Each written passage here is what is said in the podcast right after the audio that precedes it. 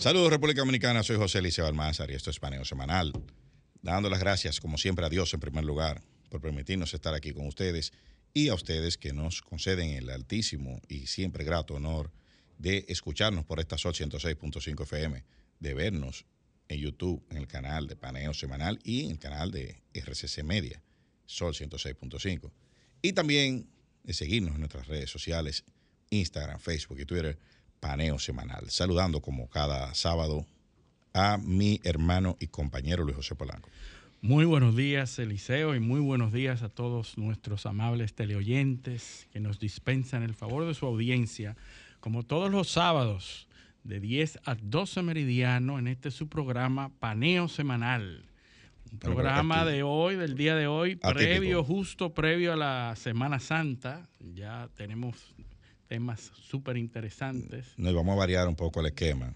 Eh, como, como ya aquí lo que la gente está en habichuela con dulce. Ya todo el mundo está en Semana Santa. Y para dónde va Semana Santa. Tú sabes que eh, nosotros los, los dominicanos tenemos la, nuestra hoja de nuestra nuestro sistema de vida se rige por como milestones, o sea, como, al año son dos o tres. Son hitos, o sea, todo ahora todo es después de Semana Santa. Sí, sí, nada se decide nada. antes de Semana Santa. Deja eso para el lunes después. Deja eso, exacto, para la Semana Santa el feriado es del jueves a mediodía. Sí. Pero ya, ya está todo bloqueado. La semana completa está bloqueada. martes no hay nada, no hay actividad. Exactamente. Igual entonces, que, Navidad también pasa lo mismo. Sí, justo después que la gente se está sacudiendo, entonces vienen las madres. Ah, sí. Sí, todo es después de las madres. Deja eso para después. Deja eso para después. O sea, o sea que siempre estamos, tenemos varios, como varias fechas de corte en el año, donde todo se para. Así es. Pero, como vamos a hablar de la Semana Santa, primero, esta semana hubo un acontecimiento importante, que es la conmemoración de la batalla del 30 de marzo. Y para eso nosotros tenemos aquí a una, un invitado, un amigo de este programa, que ya nos ha honrado con su presencia. Casi miembro de nuestro staff. Y no solo vamos a hablar del 30 de marzo, vamos a hablar del lado B de la Semana Santa.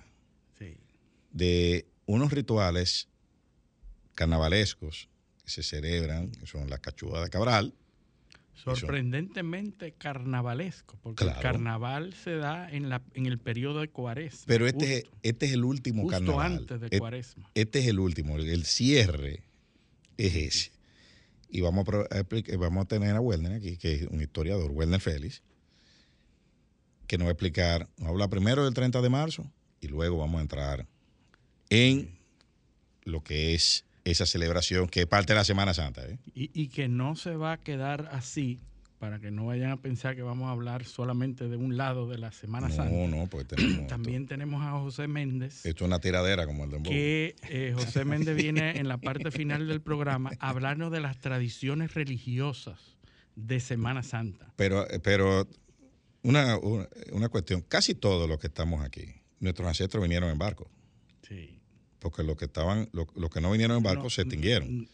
Si vino, tuvo que ser en barco. Sí, claro, lógicamente. No, puede ser que vinieron en avión, un abuelo, un abuelo, un abuelo alemán, tú sabes, vino en avión. Eh, pero vinieron en barco. Unos conduciendo el barco como pasajeros y otros en la bodega.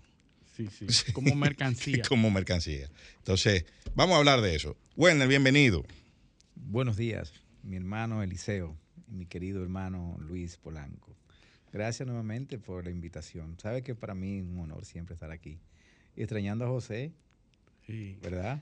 Le mandamos sus saludos. Saludos. Sabes que la, la, la, eh, la, presencia de José es grande, pero su ausencia también. Sí. Se nota el hueco. muchas gracias, de verdad. Werner, ¿es importante el 30 de marzo o fue importante eh, eh, la batalla del 30 de marzo? Claro, sí, claro que sí. 30 de marzo la batalla del 30 de marzo, la batalla de Santiago, eh, naturalmente, eh, hoy sigue siendo parte de las efemérides más importantes de la República Dominicana, eh, sobre la que se ha escrito mucho, sobre la que hay muchos mitos, sobre la que hay muchas realidades, pero indudablemente fue una de esas batallas, de esas dos grandes batallas de marzo, que consolidaron la independencia nacional. Eh, y necesitamos de esa batalla para poder cimentar nuestra dominicanidad, Eliseo.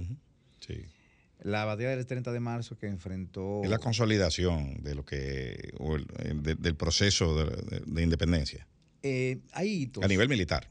Mira, es que realmente eh, la batalla del 30 de marzo, hay un juego de palabras ahí. La palabra consolidación significa que la cimentó. Pero ciertamente tuvo una importancia capital. Se detuvo el ejército momentáneamente. No podíamos saber qué podía pasar de ahí en adelante.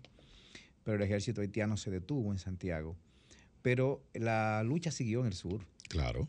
la lucha siguió en el sur. O sea, no solamente fue el 19 de marzo, sino que ya en abril tuvimos varios enfrentamientos, como en el Pinar, que es próximo a San José de Ocoa, o en el camino de San José de Ocoa, que fueron momentos importantes, y varias escaramuzas, la retirada.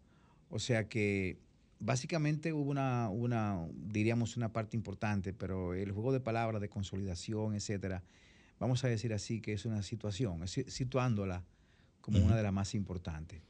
Pero todas fueron importantes. Y en términos Todas, todas numéricos, cons- consolidaron realmente. en términos numéricos, para que la, para tener una idea de, eh, de cuántos efectivos estamos hablando, hay datos de, cuánto, cuánta eh, eh, la- el ejército invasor, cuánta la tropa que tenía, de qué disponíamos nosotros Claro, aquí. claro que sí. La parte dominicana no tenemos los detalles de qué teníamos en Santiago. No lo tenemos. No es preciso. Del ejército haitiano, sí. El ejército haitiano, que vamos a decirlo así, vino por el norte, eh, se dividió en dos columnas, o en dos columnas, en dos, dos divisiones. Una eh, dirigida por Jean-Louis Pierrot, que era quien gobernaba el Cabo Haitiano y que dicho sea de paso, era, voy a utilizar la palabra negro para diferenciarlo del mulato. Era negro, eh, recordando que Haití siempre se ha dividido en dos, la parte norte, que es la parte donde está, donde está más la, eh, el negro más, más puro, más africano, y la parte sur, que es donde... Y eso es por la importación masiva de esclavos. Eh, No, en no, el no, eso, norte, eso ¿o es no? otro resultado. Eso es, eh, recuerda que cuando se produjo en Haití la división entre el norte y el sur, entre Henri Christophe y, y- y Alexander Petion, Christophe se posesiona de, Ca- de, de- de Cabo, de Puerto Príncipe y Christophe se asienta en Cabo Haitiano. Los negros se van al norte y los mulatos se van al sur. Entonces, esta división del mulataje frente a los negros, hoy tenemos ese resultado. Sí. Eh, y se ha venido dividiendo. Eh, Pierrot era negro, a quien le siguió su look también, pero ya los demás fueron mulatos, y así se ha ido dividiendo el control político de Haití. Que es lo que se mantiene hoy en día. ¿Qué es lo que se mantiene? Y- Sí. Y, sigue igual, ese, ese- ese desnivel social, económico y... Y como si fueran dos países. Sí, básicamente. Hasta con comportamientos diferentes y todo eso. Incluso podemos ver la concentración de la masificación, de las guerras, de, la- de las bandas, es- existen hoy en Cabo Haitiano, en la parte sur, en la parte central. En el norte no, no lo tenemos todavía.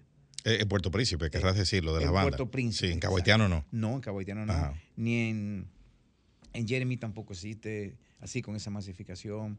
Tampoco existe en, en, en, en- Yakimo, o sea, más al- en los puertos del, del sur. Pero bueno, no vamos a hablar de Haití, sino sí, de- sí, sí.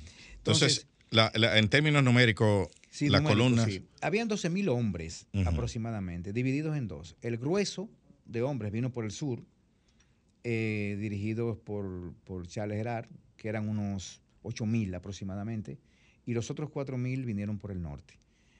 Eh, los dominicanos del sur éramos unos 3.000, reunidos eh, entre, diríamos, Ceibo, Baní, Hincha, se, se llegaron a reunir, a reunir 3.000.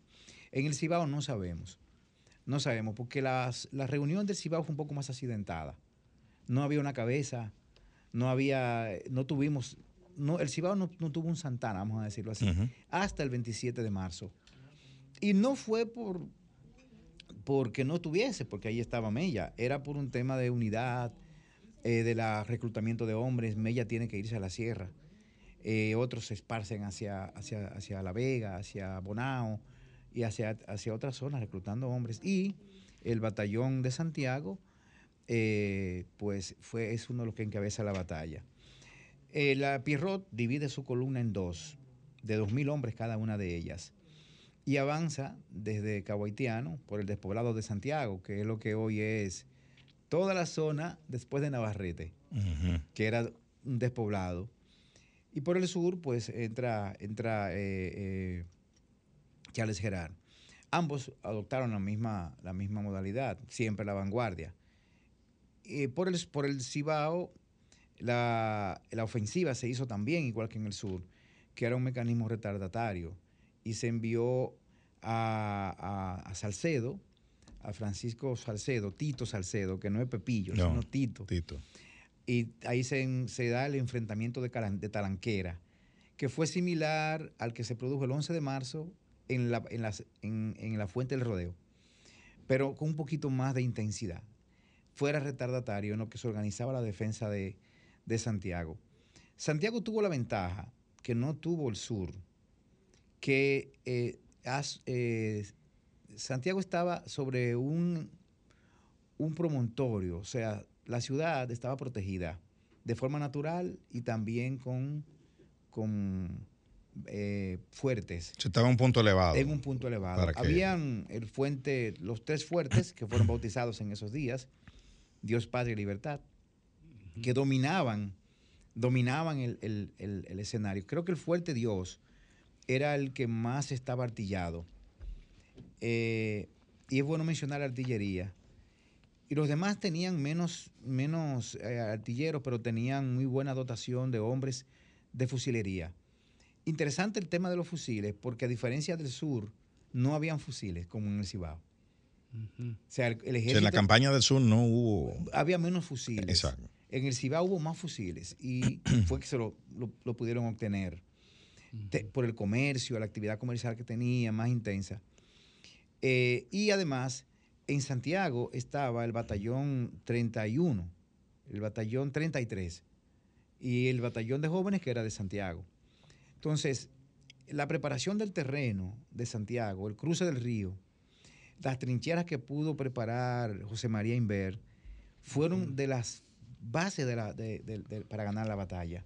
¿Y tú entiendes que- era- fue mejor organizada. Mejor O organizada. sea, tú entiendes que también la geografía favoreció Determinante. eh, eh, fue- el, el hecho de que Santiago estuviese en una posición elevada facilitó el, el- el- el- el resultado, ¿no? Contribuyó al resultado. Determinante. Y eso, esos tres eh, fuertes, porque yo eh, que no recuerdo haber escuchado esa información de los tres fuertes, Dios, Patria y Libertad. Sí. Y, y el San Luis, batalla. que ya luego Y estaba en otro Luis. sitio. Eran fuertes que fueron construidos para eso, ya existían desde el tiempos españoles. Ya existían, pero fueron preparados. Reforzados. Claro, hay que recordar que la ciudad de Santiago venía siendo eh, atacada desde hacía mucho tiempo. Eh, no fue la primera vez que recibió un ataque, ya eh, de Poissy la había atacado y la había saqueado en el 1677. Ya. Y los haitianos llegaron en 1805, sabemos lo que sucedió. Sí. O sea, había una preparación previa en la propia ciudad. Asua no tenía esa característica. Asua era un llano. No había experiencia de, de- de- de- de- de- de defenderse No de ataques, repeler ataques. No. ¿Por, Lo- qué, por qué Asua? ¿Por qué se dio en Asua? No, obviamente estamos hablando del 30 de marzo, pero en Asua, ¿por qué Asua particularmente? ¿Había una ciudad establecida eh, En que fuera Asua. significativa? No es que Asua es estratégico. Si nosotros vemos la geografía, hay, hay como una especie de cuchilla, porque el cruce hacia Santo Domingo se concentra desde los valles del sur y la olla de Enriquillo y, la hoy y el valle del- de, de San Juan, siguiendo las cordilleras y confluyen ambas en Asua. Si, tú- si usamos la geografía de hoy, y el cruce era necesariamente por ese Es Es como una camino especie de pasillo. de pasillo. Eh, eh, una, una pasarela Una Claro. que está rodeada de montaña, entonces para, para conectar el, el resto eh, con Santo Domingo había que un desfiladero, vamos a decir. Habían dos lugares para detener, Asua o el número. Por eso ahí se da la batalla del número. El número se da en el 1849 y luego la batalla que se da, la de las carreras, que fue en el cruce del río Coa, es tan determinante porque los dominicanos pudieron eh, sorprender al ejército haitiano cuando venían bajando por, por pequeñas partidas y los cañoneaban desde, desde, los posiciones elevadas. Claro, de- de- desde posiciones distantes hacia, hacia la montaña. Sí, la visibilidad. La era- visibilidad. Entonces, mire cómo se concentra. Ahí, eh, para que tengamos una idea, nosotros que somos del sur, no lo imaginamos. Si venimos de San Juan, todos caen al mismo sitio. No hay otro camino. Y la montaña está a, poco- a pocos metros. Eso es lo trazado de las carreteras modernas. Los trazados. Eh, eh, eso, eh, pues, el que va por la carretera se da cuenta, puede tener una idea de por qué fue ahí. Así eh, es. Por, por el trazado. Santiago ocurre algo similar, porque tenemos la, la hoy que se llama la Loma eh, Diego de Ocampo, hacia el norte. Eh, y hacia el sur, pues tenemos la, la- la- la sierra, la, la cordillera central. Pero Santiago podía expandirse un poco más, solo que pasar por la ciudad era más, más difícil. Pero Santiago, vuelvo les repito, tenía la ventaja del terreno, Eliseo. Ujú. De Eh, geografía. fue, eh, por eso, en los diferentes eh, reportes de muertos, eh, que es, es muy variado, se considera que no hubo un solo muerto dominicano. Ujú.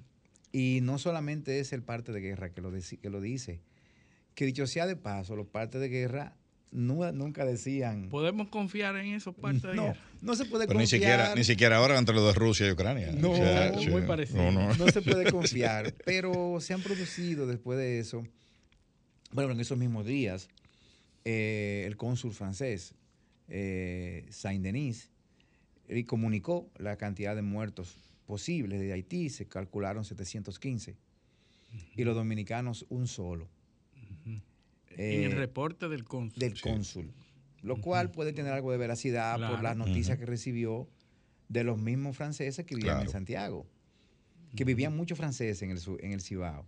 Esa- eh, eh, hablan un poquito de eso. Eh, es interesante ese dato. ¿eh? Sí, porque se quedaron, muchos de ellos se quedaron de las, del ejército de, de napoleónico, Ah, pues sí, claro. Bueno, después de la, Después después de la la, revuelta, de la revuelta de, de- de Haití. incluyendo a José María Inver, incluyendo a François Soñé, que fue quien dirigió el ataque con, con- que- con el cañón en Asua. También venía de esa, de esa influencia. Quien organiza la, de- la ofen- la defensa en Santiago es José María Inver, que vivía en Moca. Ya estaba, no era tan mayor, pero estaba un poco era- enfermo. supongo que eran segunda generación de franceses, porque la, después, eso seguro, probablemente esa, esa oleada de franceses vino eh, después del resultado de la revuelta de, de Haití, ¿no? De, de 1791 No, no, a 1804.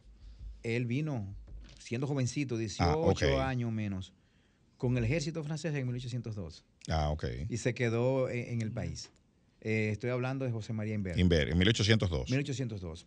Sí, sí, claro, es lo que, es lo que eh, Sí. precisamente es lo que digo. Esa, esa oleada de soldados franceses que entró a repeler la rebelión eh, en, en el Santo Domingo francés, Ah, sí, sí, sí. Bueno, me confundí un poquito la pregunta. claro, sí. que fue de 1791 a Correcto. 1804, esa, ese grupo de soldados franceses, que fueron varios grupos que enviaron, que envió Napoleón, eh, fíjate como tú mismo lo dices, llegó en 1802. O sea que llegó en la, en la etapa final de la, de la revuelta de, de- del Santo Domingo francés y cruzó aquí por el resultado que tuvo esa revuelta allá. Claro que sí. Eh, fue de los, de los grupos que se quedaron. Exacto. Primero, eh, recuerda que aquí se quedó eh, Kerversó y se quedó Ferran eh, encabezando Santo. Domingo y otros grupos que cuando eh, eh, el, el- el general Rochambeau, que fue derrotado en, en la batalla de Vertiers en, en el norte de Haití en noviembre, de mil, 19 de noviembre. Esa- esas cartas de, de Francisco Arango eh, y Parreño son interesantísimas, de, de co- cómo él se comunicaba con los con los eh, con los con las autoridades cubanas. Ajá. Decía que esta, guerra no hay forma de ganarla. No, sí, los franceses sí. no tienen forma de ganar esto, decía. No, Él es que los franceses se, se enfrentaron a dos, a dos elementos, al- a la fiebre, y al, al elemento Sí, sí. naturaleza y a... Claro, ahí la naturaleza lo ayudó. No, y que era una guerra. de eh, lo- el- el- el- enfermedades, el elemento- y virus y el elemento que destacaba Francisco Arango era que eh, no podían ganarla porque era una guerra étnica. Una o sea, eh, entonces él decía que los, que los negros eran muchos más que los soldados eh, eh, eh, franceses. Y creo que hay unas comunicaciones de Rochambeau Hay varias do- comunicaciones. donde él decía que la solución era exterminar a todos los negros, que había que sustituirlo por negros nuevos. Eh, de hecho, estaban dañados. Sí, sí, estaban, contaminados ya con el ideal. bueno, es que los negros, Según él, de- eso es lo que él decía. los negros de Haití eh, habían conocido el néctar de la libertad Por supuesto. Después de haber sido esclavos. Eh, desde 1793 hasta 1802, cuando tratan de ser esclavizados nuevamente por Leclerc, el levantamiento no fue masivo, no, fue un levantamiento Total. por la vida. Eso fue Total. Terrible. Ese y, era no era, y no era ya, eh, o sea, mo- morir era, era, era una necesidad por la, por la libertad. Ese era precisamente el enfoque que, que daba eh, eh, Francisco Arango y Parreño. Él decía que esta gente están peleando por su vida. por su vida. Porque el ejército francés llega y mata a todo el mundo. No hay O sea, niños, mujeres, o sea, no, no hay No hay una. mejor motivación que esa. Incluso hubo deserciones en el ejército francés, eh, en la- el regimiento de los polacos. Sí, sí, sí. Desertaron polaco. porque eran soldados Sí. profesionales. Decían, nosotros no venimos a matar mujeres ni niños aquí. Sí.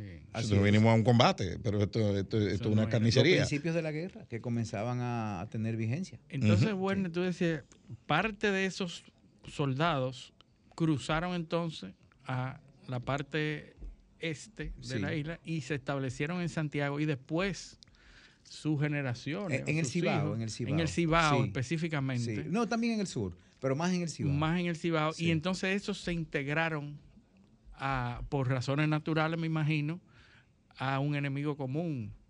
O, o ya estaban Eran dominicanos. Eran dominicanos Eran ya, Claro, porque eran hijos. claro. Pero la- el ideal de combatir a los haitianos Sí, eh, eh, venía de precisamente porque llegaron. Sus ancestros pelearon con Era doble, era Exacto. doble. Era, era la venganza de aquella derrota. Claro, Sí. claro. Sí. Eh, bueno, la batalla de Santiago fue muy bien organizada. Tuvo tiempo, había condiciones, había armas. Y fue una batalla que se ganó a cañonazo y a fusilería. Creo que solamente hubo una carga, que es, por cierto, muy eh, eh, anecdótica. anecdótica y también es muy resaltada, que se denomina la carga de los sandulleros. Que fue una sola carga que hubo eh, frente al ala sur, al ala eh, izquierda del ejército haitiano, en un momento en que la caballería eh, comenzó a, eh, diríamos, a replegarse. Porque la, la- la caballería era protectora de la infantería, Ujú. que iban a pie. Y cuando comienza el cañoneo, el caño- los cañones a metralla terminan afectando más a la caballería que a los propios de infantería. Se afectan todos, pero entonces los haitianos utilizaban la modalidad de guerra compacta, o sea, la guerra de la eh, Organizada. Ujú. Eh, Cada vez que el cañón a metralla disparaba, Claro, eh, se llevaba. dejaba el claro. Sí. Entonces, era un cañoneo muy bien, muy certero y acompañado de la fusilería que terminó por simplemente no lo dejaron acercarse a nada. Claro. Y la única carga que fue muy breve fue esa denominada carga de los andolleros. Que, que era eh, integrada por andulleros, es decir, los que manejaban el, El tabaco. tabaco. ¿verdad? Que es lo mismo decir eh, que eran los lanceros del este. Los lanceros. eh, exactamente. Sí, que Exacto. eran los que, descarreteadores de, de las reses del eh, este. decían, A la carga, andulleros. Era un Sí. grito que se. Sí. Porque después se convirtieron en un batallón, en parte de la- Mm. del ejército dominicano. Y entonces, entonces eh, eh, eh, mira lo, lo interesante de, de- de todo esto. Mira cómo con- nosotros conectamos. Eh, o sea, cómo, cómo se forma un ejército aquí. De lo, de lo que quedó del ejército francés Sí. mezclado. O sea, hubo una, eso fue un, un- un- un melting pot. O sea, eh, eh, una, una confluencia de gente eh, con intereses diversos que adoptaron un ideal convergían en una, y con un enemigo un común. enemigo común. Te puedo dar unos detalles Ujú. que diré rapidito porque el tiempo creo que apremia, ¿verdad? Entonces, Sí. mira, es interesantísimo. Siempre se ha dicho que el ejército dominicano, ese primario ejército, estaba integrado por variopintos personas. Y es verdad. Como es la sociedad dominicana. Claro. Sí. Y además, eh, no teníamos un ejército formal. Lógicamente, no teníamos, no éramos país, no éramos Estado. Claro. El ejército formal incluso se viene creando el año siguiente. Pero sí teníamos experiencia en entrenamiento militar, porque el servicio militar en el, duran- en el Estado haitiano era obligatorio. Además, había que tener las fuerzas en... O sea, que eso operó en contra de los mismos haitianos. Sí, el, haber entrenado a la población. Eran entrenadas la Mm. población. Sí. tenía un mínimo de entrenamiento, por eso te he escuchado que Duarte era capitán, no sé qué, pero era de esa guardia, la guardia, la guardia. La reserva, una especie de Sí, reserva. una que especie de reserva. Y no que hacía una vez al año, una vez al mes, Ejercicio unos dos militar. días vigilancia por edad. El resultado es que tenemos un ejército que, aunque no era un ejército preparado, pero sí tenía algún entrenamiento militar. Lo que no teníamos éramos armas. Y hubo una modalidad interesante. A diferencia de la guerra de Cuba, en el que las familias se integraron, aquí se integraron los trabajadores.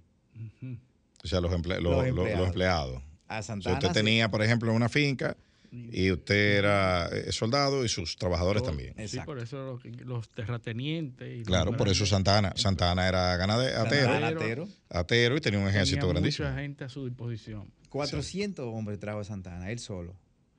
Y, y Pedro Florentino trajo 200 de hincha, porque tenían influencia económica.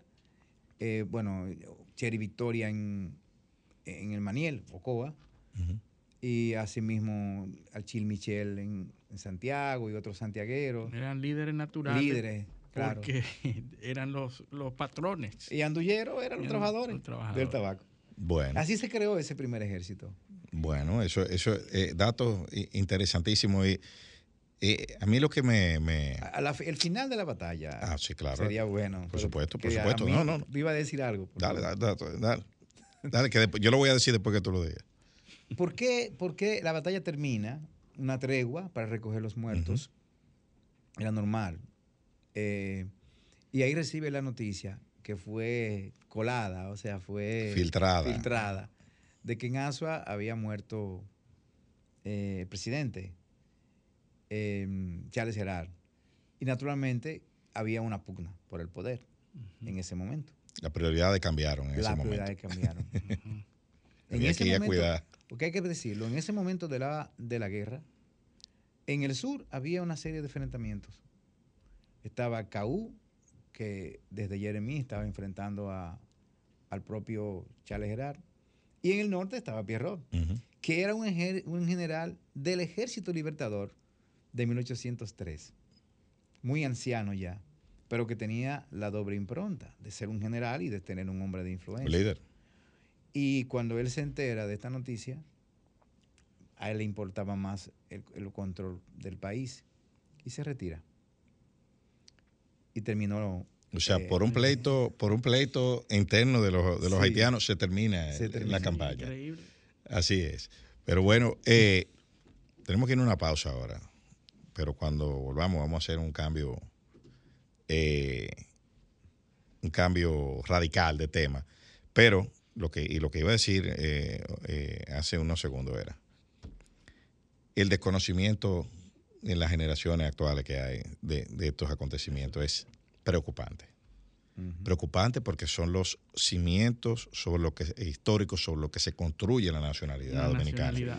Es, es eh, eh, eh, imagínense la nacionalidad como si fuera un Lego, un, un- un juego de Legos. Sí, de piezas. Son, son de piezas en la construcción de la dominicanidad. Eso, esos hechos son fundamentales Sí, y- son hechos integradores de un, de un conglomerado. de cómo fue, no y los valores que hay ahí, negociación, aceptación de la diferencia, o sea, unirnos, eh, aceptar las diferencias, unirnos en un objetivo. Los temas que nos integran. Eh, eh, eh, entonces, eh, es preocupante que eso, eh, la- que, vivamos de- que las generaciones jóvenes vivan de espalda a todo eso.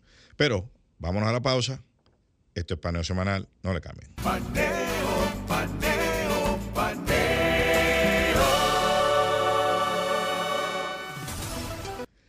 Continuamos en Paneo Semanal por esta Sol 106.5 FM. También en YouTube, en nuestro canal Paneo Semanal y en el canal de Sol 106.5. Así como en nuestras redes sociales, Instagram, Facebook y Twitter, Paneo Semanal. Aquí teníamos, teníamos seguimos hablando de historia fuera del aire, pero ahora Súper interesante. interesantísimo todo, todo lo que hemos, hemos hablado aquí. Pero ahora, como estamos en Semana Santa, vamos a hablar de otros aspectos sociológicos e históricos de unas tradiciones que se dan en la región sur, específicamente. En el sur profundo. Sí, eh, porque la, ¿Por la qué le República Dominicana no tiene oeste. profundo? La República Dominicana no tiene oeste. No. No. ¿Dónde queda Punta Cana? En el este. ¿Dónde queda Puerto Plata? En el norte.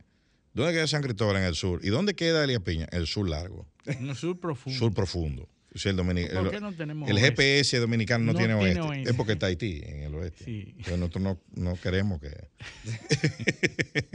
Pero bueno, Werner, Me río un ratito. pero eh, Sí, es cierto. la cachúa de Cabral. Háblanos un poco de eso, porque ya los carnavales se terminaron en el resto del país. Sí, porque el carnaval es, era una tradición. Lo primero que es, era, si esto por ejemplo, el carnaval originalmente, ¿verdad? Eh, eh, canónicamente hablando, era un periodo que te preparaba para entrar en un periodo de, de abstinencia y de recogimiento, y de Fiesta y después pausa. que iniciaba el miércoles de ceniza, o que inicia el miércoles de ceniza.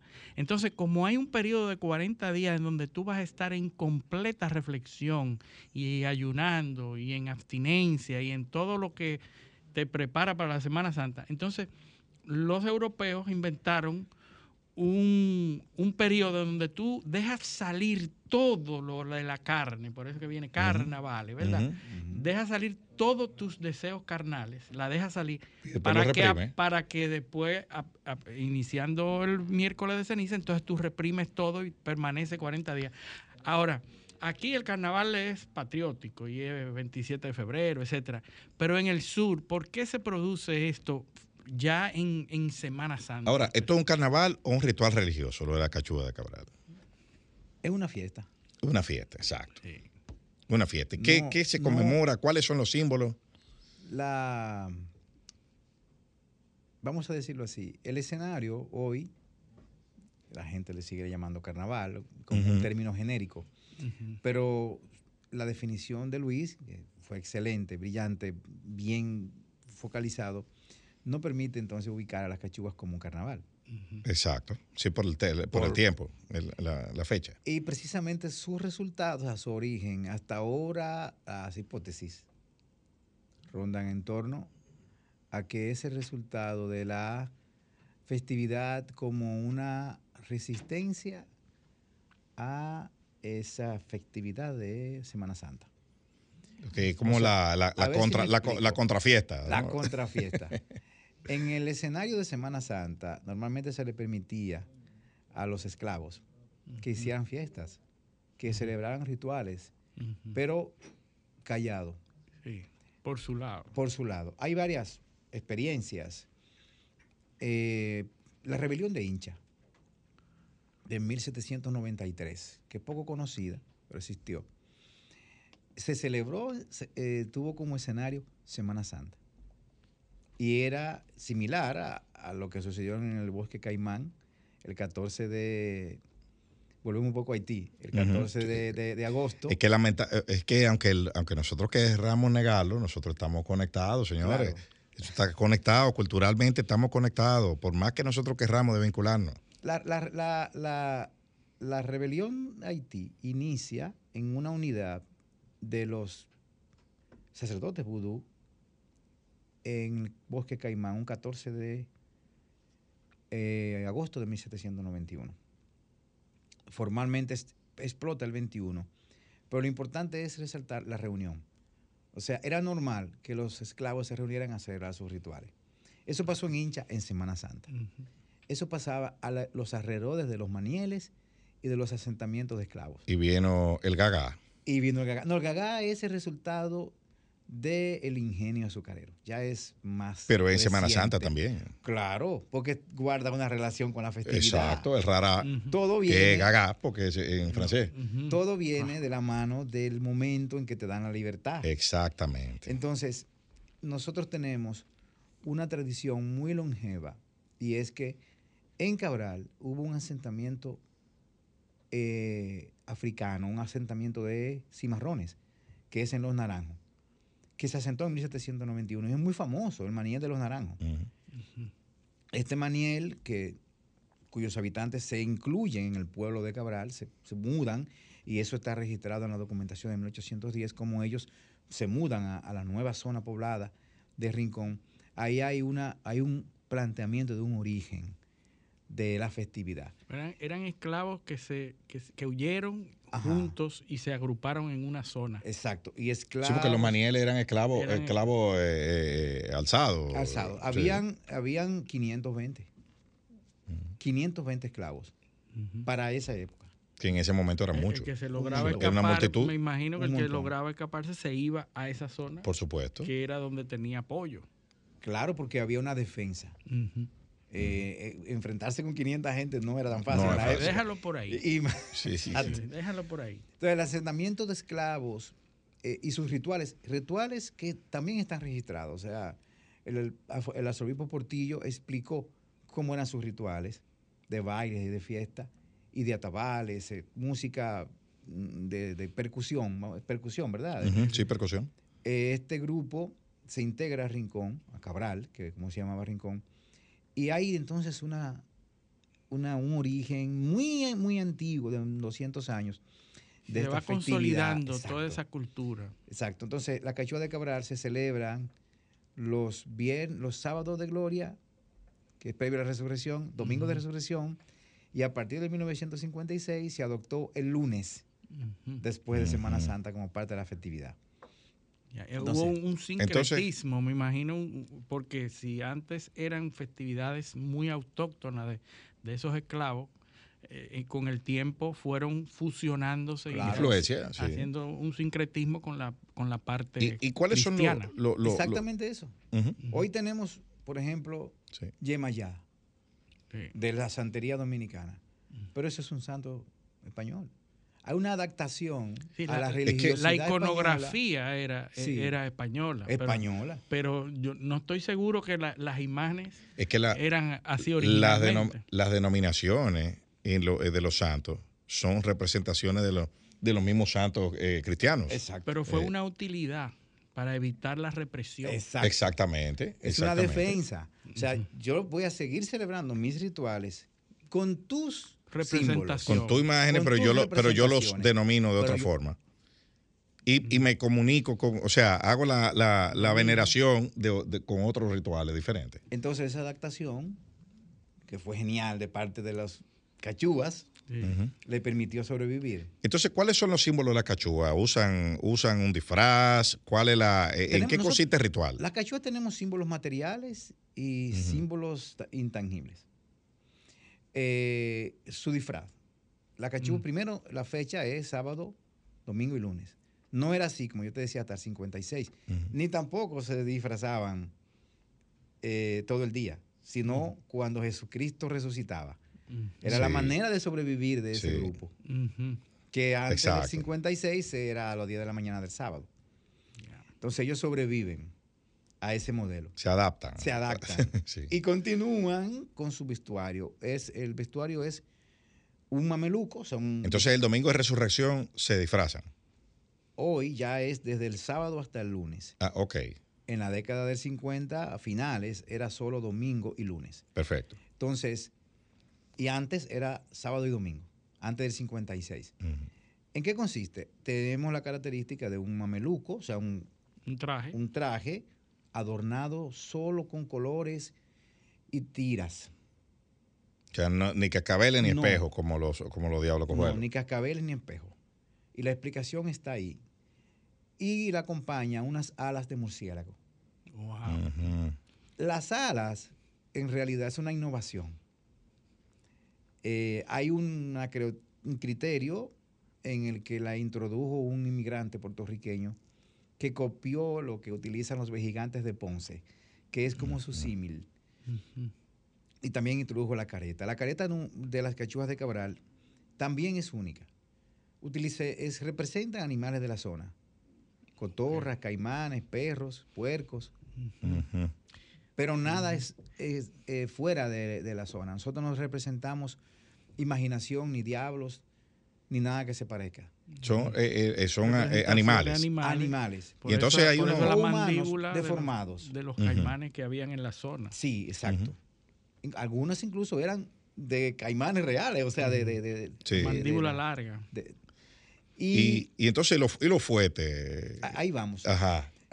Pero la cachu- la- para terminarle los, los de la, la careta, la careta no se pinta, sino que se, se adorna con papel, eh, papel de colores, papel vejiga, y se le hace una cabellera a los cachos, porque tiene cacho, por eso cachúa. Los fuetes, bueno, eran zonas de ganaderas, los fuetes siempre se utilizaban Para real ganado. para arriar ganado y también como un mecanismo de purificación, de un limpiador de espacio, que es lo que hace los gagá cuando van en el ritual, que alguien va adelante Sí. limpiando. Sí. Exacto. y, Eh, anunciando que viene, y eh, anunciando. que viene lo que viene atrás. Entonces la cachúa sustituye su, la música del cascabel, el adorno del- de la muñequita que se utiliza en Santo Domingo, por el fuete. O sea, lo atractivo en realidad es, es único. O sea, las cachúas solas, un, un disfraz solo no es atractivo. No, es el, el ritual, Es el la, ritual la completo. coreografía. la- Exacto. ¿Y por qué termina en el cementerio el, el ritual?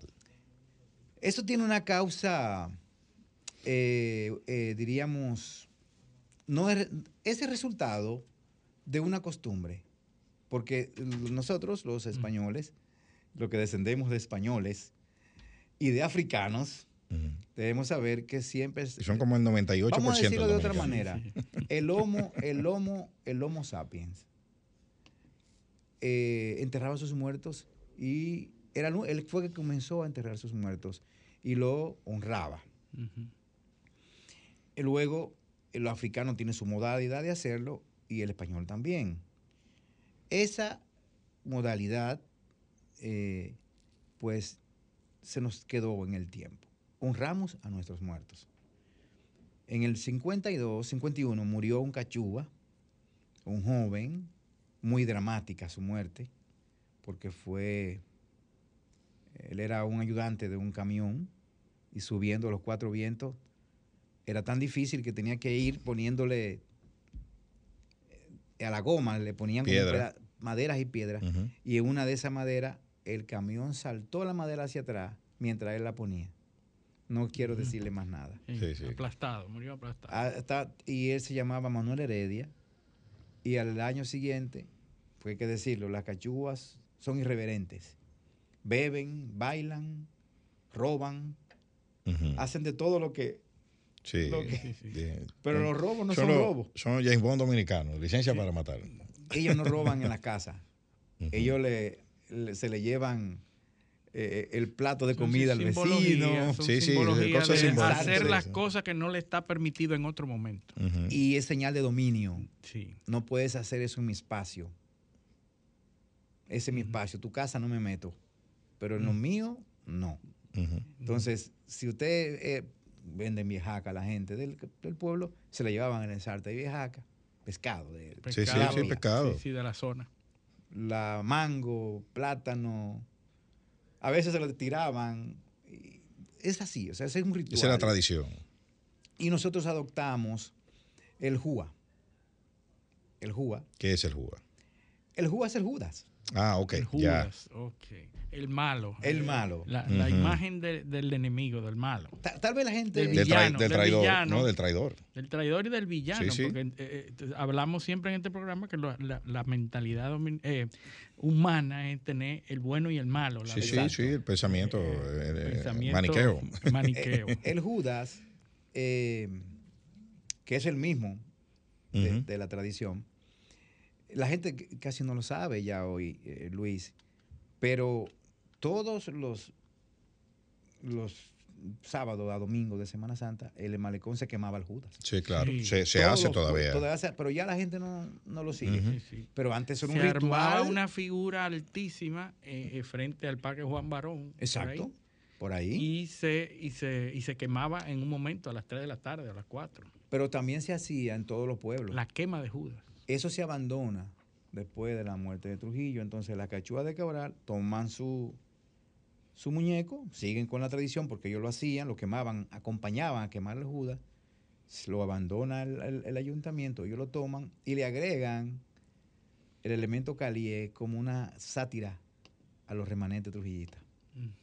Ahí se, Entonces- se enriquece con el... Exacto. Entonces la... la- se la- quema el Judas en el cementerio. Exactamente. Sí. Ahí va la marcha al cementerio y ahí es que hacen el se ritual. honra, se honra Ajá. fallecido. Fíjate Ujú. qué interesante que la, la tradición española que nos viene, te- tú sabes que en, en España los pueblos tienen las fallas. Ajá. Las fallas, que es poner un, un gran monumento donde se ponen todas, todas las iniquidades, todo lo que nos es, eh, lo que no queremos, lo ponemos ahí y simbolizamos una quema de todo lo malo en esas fallas. Entonces, eso Una se hace de- con de- Judas. Y entonces mira cómo los cachúas entonces a- asumen eso eh, y lo siguen y lo siguen Una desarrollando. especie de, de- de expiación. del mal. expiación, Sí. queman, mal. expiando todo lo que te es, eh, todo lo que tú no quieres, todo lo que te, te- Y, te y- molesta. y hacemos un ritual constante hacia el cachúa fallecido. Se honra a los antecesores. Sí, siempre. No solamente en el cementerio, sino también en el mismo carnaval, en la festividad.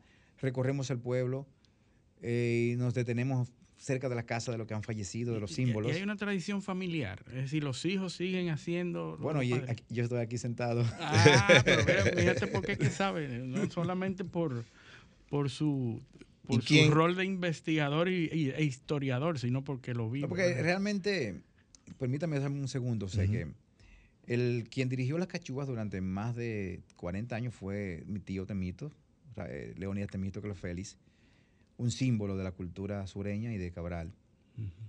No lo digo yo, así fue denominado por allá. Yo no, no tendría la calidad para decirlo, porque no, no se- sesgo. No, no, no. Él muere eh, en el 2020. Y entonces, otro de los que también lo seguían, eh, Rudy Medina, que le acompañaba y acompañaba a las cachuas, también murió ahora hace un mes. Y he tenido que asumir la, La conducción. la, la conducción transitoria y como, como diríamos en, la, en el post-trujillismo, estamos en la búsqueda del equilibrio y descubrir quién será el nuevo jefe, porque es una característica. Sí. Eh, nosotros, las cachuas tienen jefes y grupos. Ajá. Y hay jefes de grupos y jefe general. Entonces, ¿Y he tenido- ¿Eligen uno al año o, o ya no, no, están no, ese es permanente. Eso es vitalicio. permanente E- ese na- que se ese- muera? Eso nadie lo elige. Eh, Surge. Que es surge. espontáneo, es un líder Espontáneo. Interesante. Sí, Democracia. ese es uno de sus símbolos. uno es- no, la, la democracia no existe. No, no, no. Porque es natural. no, No, Democracia. esa- bueno, pero eh, eh, eh, lo, lo eligen los otros de- por, por sus condiciones, Es que ni de forma natural, espontánea. natural. pero claro, eso, eso, Ah, eso es. sí, hay una defensa hacia ellos. El que, el que es jefe es un defensor. Y ese es uno de los rituales. Entonces, ¿Quién- eso es quién- en la, manada. Quien quiera decir, quien quiera de ver esto, quien quiera ver estos rituales eh, en, en- en fu- funcionando o, desarrollándose, ¿qué día tiene que ir? ¿Dónde tiene que ir? Y, y más o menos cuáles son los horarios. Rapidito, Cabral se ha enriquecido y desde el año 74 celebra un desfile de carnaval. Ese sí es un carnaval, de carroza, de creatividad, de fantasía, no sé qué. En el marco de la festividad, usted sabe que en la década del 70 hubo mucha creatividad entre los jóvenes. Sí. y ahí introdujeron esto un grupo de familia, de- encabezadas incluso por Mabel Félix, la que fue eh, Sí, eh, sí, juez, jueza. y eh, esta Huáscar Ariza, eh, Jorge Aldala Félix, y un grupo de jóvenes que introdujeron esas cuatro, cuatro cositas, representativos de la comunidad, y lo tenemos hasta hoy. Este es un buen momento para eh, empaparse de la identidad vernácula de un pueblo. Eh, a mí me parece en nuestro carnaval extraordinario, porque ahí conocemos la simbología, lo que es el pueblo eh, en su cultura, eh, en la dinámica de su vida cotidiana. O sea, estaba- estamos hablando de, de lo que es eh, Galaguna, de lo que es sus deseos. Lo vemos aquí expresado. No, no, no somos fuertes en personajes eh, individuales, no tenemos grandes Sí, fantasías. colectividad, eh, son rituales colectivos. Eh, Sí, sí, sí. e- ese- para mí es- No hay lo critican personajes, siempre. No hay personajes, no. Ujú. Aparecen. Teníamos una Entonces- ropa de la gallina muy particular. Eh, eh, eh, aparecen. Esto se da el sábado de gloria a las 3 de la tarde. Exacto. Lo que pasa es que la cachúa es en el pueblo entero. Sí. Entonces, la gente si quiere ver la cachua, lo único que tiene que hacer es Cabral el sábado. Llegar a Cabral un sábado, el sábado de la Y por tarde. donde quiera. Y entonces, No, y no, que- sábado a las 12 de la noche. Del Oh, viernes. ok. Y entonces, para ver el ritual final el, lunes. a las 4 de la tarde. El lunes a las 4 de la tarde. Sí. O sea, que el que le interese ver eh, esa expresión cultural tan particular eh, de, de nuestra, de nuestro folclore nacional, porque eso, la- las cachuvas son patrimonio del país. Son patrimonio por ley. Exacto. Entonces, patrimonio intangible desde el 2000. entonces desde hay que 2013. verlo, señores, porque reitero, o sea, por más que nosotros querramos desconectarnos de esas tradiciones eh, eh, Africanas. con origen africano Sí. y negro, porque Claro. nosotros no queremos ser negros, no hay forma, no, no. Bueno, no tenemos Eh, de eh, otra. queremos ne- negarlo, pero Sí. Hay que, eso es parte de nuestra, eh, de nuestra idiosincrasia, de nuestra, Y tenemos nuestra que riqueza como pueblo. Claro. 30 Ah, segundos más, si me permite. Sí, Sí. claro. En Barahona se celebran los gagá, que es diferente a los gagá del, de... Tiene la misma simbología, los mismos, pero no el mismo ritual. En Barahona, en los batillos de Barahona, en. Polo, la zona cafetalera de Polo, hay un tipo de gagá también. O sea que yo quiero que después de Semana Santa hagamos un programa del Gagá. Sí, sí. a- Ahí Eh, hay eh, mucho contenido. Sí, porque aquí, cultural. aquí, a- aquí, eh, John, ese- John Rumselberg se ha encargado te iba, de... te iba- te iba- te iba a- eso, Sí. me robaste la- lo, que, lo que iba a decir. John Rosenberg tiene un trabajo excelente sobre eso. Sí. Y aquí eso despierta muchos, muchos demonios dominicanos. Igual que el vudú gente- dominicano, sí, que ha sido sí. denominado como tal Entonces- por Dagoberto y por Geo Rifle. Vamos, vamos a hacer un programa de eso, para hablar de eso. A ver, porque las cosas hay que decirlas, la- las investigaciones científicas están ahí. Claro. Una cosa es lo que nosotros nos creamos que somos y que, y que- que- que querramos ser. Y otra cosa es lo que la realidad científica determina. Eh, hay una cosa aspiracional y otra Por la supuesto, realidad. por supuesto. El Viernes Santo conocemos la máscara del diablo en Elías Piña. Es un ritual muy bonito también. No se parece a la cachúa, pero también tiene una relación con los Bueno, pero de- de- después de Semana Santa tiene que venir para que hablemos de todo eso, porque va a estar vigente el tema, porque Bueno, bueno. recorde- recordemos que la- lo de la cachuga de Cabral se termina el lunes, después de Semana Santa. Sí, hay, hay que ir rápido. sí. Bueno, pues No, finalmente no, que- permítame invitar a, a nuestros oyentes, Invítalo. a todo el pueblo dominicano, que vayan a Cabral el sábado, el domingo, el día que quieran, para que contemplemos un, un escenario, ¿verdad? Una expresión cultural única, no existe en otra parte del país. Dominicana 100%. ¿eh? 100% eso, eso no, es, no es haitiano, eso es 100% dominicano. 100% sureña y 100% cabraleña. Bueno, bueno, Eh, Werner, Que visiten allá, ¿verdad? Werner, agradecerte tu presencia aquí, ya sabes, tiene un compromiso de otro, de otro programa para que hablemos de gagá, de vudú dominicano y de todo eso. Y decirle a nuestros teleoyentes que tenemos que irnos a una pausa porque ya tenemos nuestro otro Nuestro invitado. Otro invitado que va a enseñarnos la otra cara Sí, la de cara. la moneda de Semana Claro, Santa. Claro. Vamos a la pausa, esto es Paneo Semanal, no le cambien.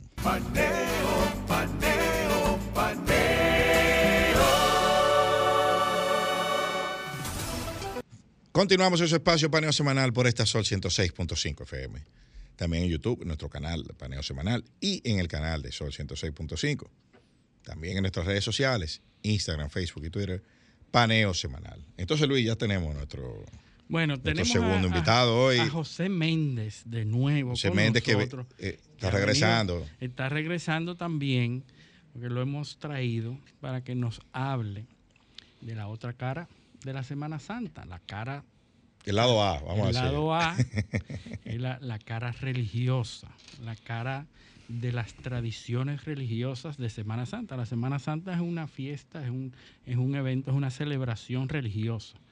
Y eh, José Méndez, que es investigador, historiador también, eh, y es muy curioso con todos estos temas de la Semana Santa y de las características religiosas. Estuvo hablando eh, en, en días pasados sobre los, sobre los templos y las capillas.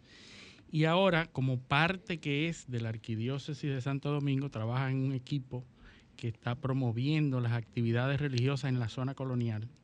Eh, lo hemos traído para que dé su otra versión. Entonces, eh, primeramente, bienvenido José Méndez de nuevo. Y vamos a comenzar con cómo se comenzó a celebrar la Semana Santa en los primeros pobladores de Santo Domingo. Primero, para llegar a, esa parte también de, la ocupación haitiana y de, de tiempos eh, posteriores. Bueno, buenos días. Gracias por la invitación de nuevo. Te cuento, con la llegada de los primeros frailes franciscanos al primer monasterio de América, las ruinas de San Francisco, que están ahí todavía, se conservan una buena parte, pues llegó la tradición española. Todo lo que tenemos de Semana Santa, religiosidad, procesiones, eso es herencia española. La tenemos por España. Documento de 1547, al cual tuve acceso, pude ver, mm, eh, no habla directamente de, la, de cómo sería la primera Semana Santa del Nuevo Mundo, porque es otro tema, pero en ese tema se menciona eh, las, actividades, de la Semana Santa. Por eso encontramos que la primera procesión del Nuevo Mundo, la primera Semana Santa de la Semana Santa, fue en el 1515.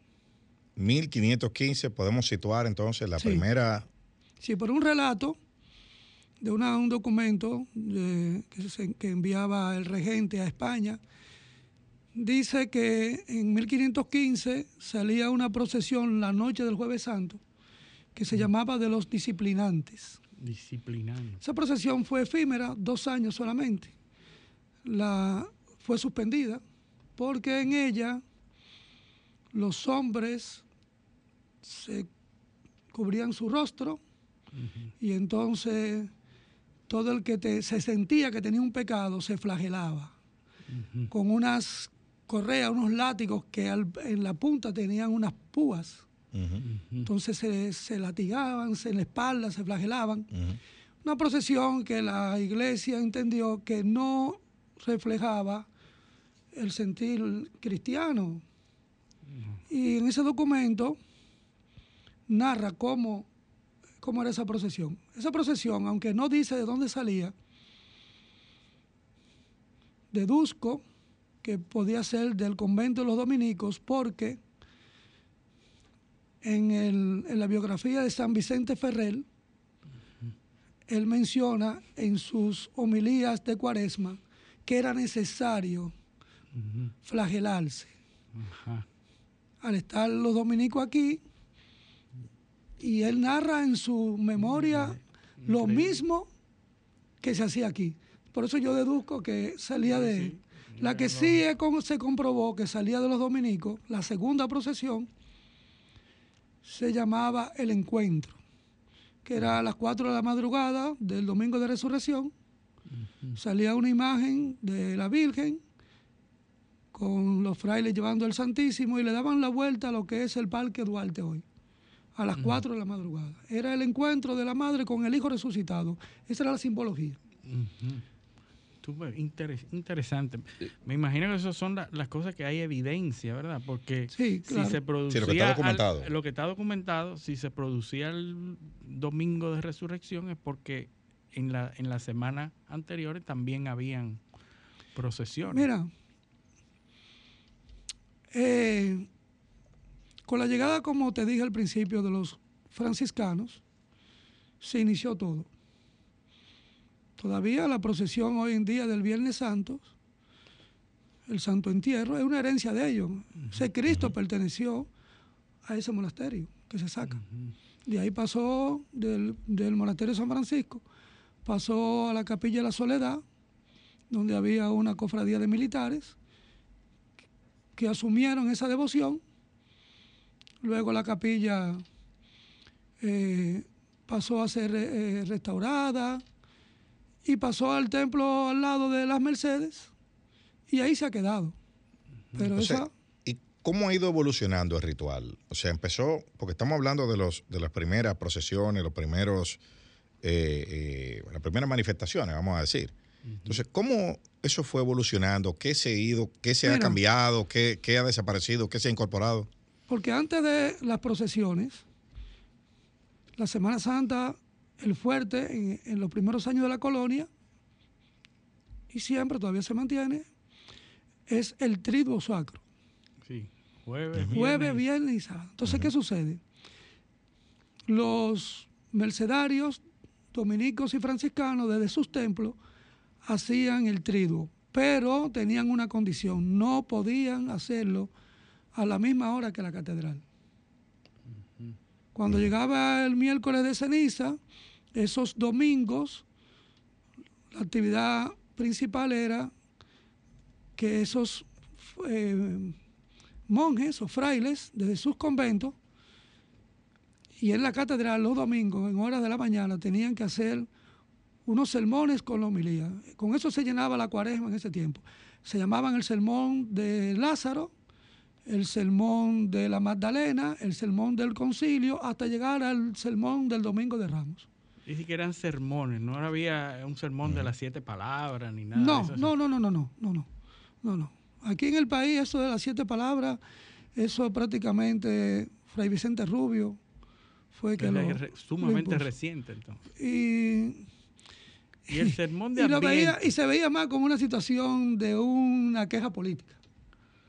¿Entiendes? el- Una el- queja política. Fray Vicente Rubio tuvo muchísimos problemas con los gobiernos por eso. El, sermón de Montesino fue en una época, pues, no sé si era el sermón Bueno, de Adviento. Eh, de fue- porque eso fue en, el, en el tiempo de Adviento. Cuando ellos llegan, los tres primeros frailes dominicos, ellos ven la situación en que se trataba a los nativos, a los indios. Entonces, cuando se dirigen hacia La Vega a verse con eh, Diego Colón, con el virrey, tuvieron que ir a La Vega en ese tiempo, duraron casi una semana. Entonces van y, y se le quejan. ¿Qué es esto? esto? ¿Qué es lo que estamos viendo aquí?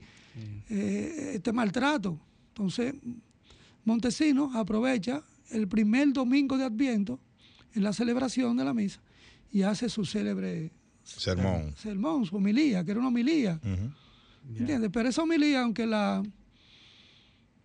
la, la da él, pero es una homilía que Que era la posición de la iglesia. era la posición, pero Fray Pedro de Castro, eh, Fray Pedro de Córdoba, perdón, era el intelectual de ellos. Era, Pero eh, probablemente sea autoría. La autoría-. Sí, Exacto. quizás, eh, ¿qué tú piensas de esto? Algo así, pero, pero eso no es, eso, él, lo que pasa es que en, en ese tiempo, no, el celebrante no necesariamente le correspondía la homilía. Ah, Inclusive era un, O sea, la mecánica de la, de la, de la misa era diferente. sí, era una distinción conceder la. conceder la homilía, por eso es que, sobre todo los dominicos, tú sabes que ellos, ese es su fuerte, la palabra, son predicadores. Es el fuerte de ellos. ¿Entiendes? Pero llegada la Semana Santa, en la época colonial, no había procesiones, sino que lunes, martes y miércoles se llenaban esos días también, pero en la noche, en la catedral, con sermones, se hablaba de la Magdalena. Entonces, es a partir del siglo XVII, principio del siglo XVII, que se incorporan a esos tres días, lunes, martes y miércoles, con celebraciones de procesiones. Interesante. Y, y cuando llega la ocupación haitiana, ¿se sigue celebrando la misma tradición? ¿Se permiten las mismas costumbres que, que- que antes de la ocupación? No. Cuando el 9 de febrero del 22, Boyel asume, toma el control de la isla, lo primero que hace es que suprime eh, casi toda la iglesia. La iglesia fue la más maltratada en esos 22 años. Se le quitaron todos sus bienes. El arzobispo Valera, en ese tiempo, que era el arzobispo de Santo Domingo, Boyel lo quiere obligar a que también sea el arzobispo de Haití. Y él le dice, no, yo estoy nombrado por, el, por Roma por una petición de la monarquía española. En ese tiempo Roma no te nombraba a los arzobispos, tenía que ser a través de los reyes. O sea, la, la- la designación era los reyes. la monarquía, pero no, había- no había una, una especie de, de, De de, acuerdo. de acuerdo o de interacción con Roma. Claro, claro. Lo que pasa es que yo era Un la te- visado, una... Roma Te era que digo. lo nombraba. Ahora, a petición de la Te digo, si monarquía. aquí en el país estamos esperando la designación de por lo menos dos obispos, que se está esperando, la Anunciatura Apostólica envía una terna. Anteriormente se, se le daban los nombres a, a- a España y España se los solicitaba al, al- al Papa. ¿Entiendes? Por eso es que. Valera le dice, no, yo no puedo ser arzobispo también de Haití, porque mi nombramiento es para la parte oriental solamente de la isla. Que viene de, de la, de la corona española. O sea, no podía. No tenía jurisdicción. Mira, en esos 22 años, para responder tu pregunta, no se sabía ciencia cierta si, si se iba a celebrar en, en, en X años la Semana Santa, porque vivían con prohibiciones, se prohibieron los viacrucis. Ellos no les gustaba la aglomeración de personas. Obviamente. De hecho, de hecho, ellos suspendieron procesiones, los viacrucis dentro de la iglesia. O sea, a ellos no les gustaban las aglomeraciones. Ellos le quitaron todos los bienes a la iglesia. Una de las condiciones, y que y me viene a la mente ahora, que puso Boyer, ya que el arzobispo Valera no quiso o entendía que no debía ser el, el arzobispo también de, de Haití, a, una, a un consejo que le da Valera, que le dice, comuníquese con Roma directamente y solicite algún administrador apostólico italiano, inglés, y él le dice, no, nunca. El arzobispo que yo quiero, tengo que ponerlo yo y tiene que ser negro. Uno A tiene que ser negro. De hecho, después con el tiempo se le hicieron restauraciones a muchísimas imágenes coloniales y se encontraron capas De color. de color negro. Un ejemplo, el Cristo del Calvario del convento dominico, cuando se restauró, estaba totalmente negro abajo. Wow, interesante. Es decir, que durante la ocupación, muchas de esas figuras, mucha de esa iconografía, Mira. se tintaron de negro. Muchas personas, para salvarlas, familias, se las llevaron a sus casas, las imágenes. De hecho, por eso se salva el escudo de, de la catedral, porque se lo, se lo escondieron. ¿Qué sucede? Oye, ¿qué pasa? Mira, vamos, vamos a decir que lo vamos a entender a ellos. Sí, hay que entenderlo. Ellos fueron O sea, colonizados. ellos, eh, cuando, cuando él dice ellos, él está hablando de los haitianos, sí, sí. de la ocupación Sí, haitiana. porque no se le puede, tú sabes, mira, ellos fueron colonizados por Francia y nosotros por los españoles. Entonces, todo eso que nosotros tenemos, procesión, imágenes españolas, ellos no tienen eso. Es que, la- es que lo, lo que decíamos eh, con, con nuestro invitado anterior, con Werner, y, y que lo, lo dijimos y lo vamos a repetirlo ahora, el proceso de independencia de Haití fue una guerra étnica. sí, El, exactamente. el- el- el ejército que envió Napoleón, sí. el ejército que mandó Napoleón fue a, ca- a- a acabar con los negros. sí. O sea, entonces era lógico, lógico que ese ejército que nos ocupó a nosotros aquí tuviese esa misma visión Claro que sí. de, de acabar, eh, porque el enemigo eran los blancos. Mira, te voy a poner un ejemplo. Los este blancos domingo, fueron, de- fueron, eh, Los blancos fueron a exterminarlos fueron a ellos. exterminados Y además le quitaron todo lo bienes. Estaba prohibida la, la- la- la propiedad de un blanco. Un blanco no podía tener propiedad en Haití. no, No. no, inclusive aquí también. Aquí hay familias que fueron despojadas de todos sus bienes. ¿Entiendes? Bueno, pero fueron, desp- fueron despojadas de la riqueza primaria en esa época, que eran los esclavos. Sí, O sea, eh, cuando, cuando Ellos entra... abolieron la esclavitud pues, por eso, cuando, pero cuando entra, cuando entra Boyer aquí, bueno, eh, déjame decirte algo. que la Cuando gente- Boyer entra, aquí no hubo un tiro. no, eso, eso, eso, eso, Aquí no eso, hubo un tiro. eso era lo que iba a decir. Le entregaron hasta la llave de No, la ciudad en no, el Parque Colón. Exacto, ¿no? Y, y eh, y- y- y él, él permitió que se fuera todo el que se quería ir. Sí, la Lo- mayoría. la condición era dejarlo esclavo.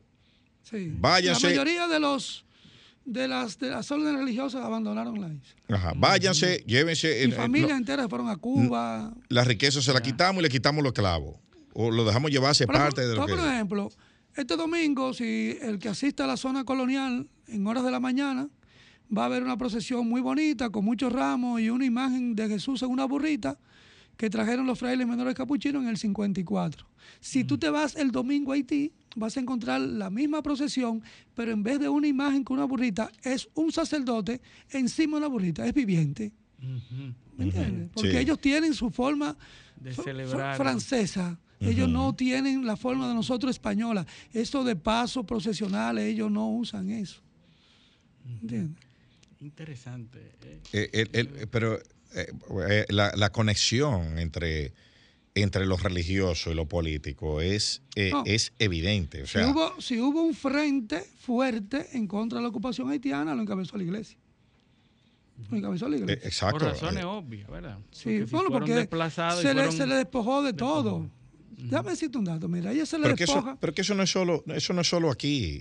El- el- eso- en Europa eso era muy común. Sí, Por eso, por eso vemos la, la eh, en, cuando en, en la- en las eh, en los primeros cismas de la iglesia, Lutero, sí. el, el cisma después de la, de la iglesia anglicana, Enrique VIII, ¿qué- por, cuál es- cómo, por, por qué se, se produce ese éxodo de, de irlandeses hacia América? Es la, es la persecución religiosa lo que mueve, lo que mueve todo eso. El, la iglesia. el afán fue- de posicionar la iglesia el anglicana. fue el frente para la ocupación. Déjame decirte algo. Mira, Boyer le quita a la iglesia la personalidad jurídica. La iglesia se queda sin nada. Pasarían 108 años para que la iglesia lo volviera a recuperar. ¿Cómo lo recupera? Oye, oye cómo se, conect- se conectan las cosas. Trujillo asume en el 1130 astutamente para traerse a la iglesia, se la devuelve.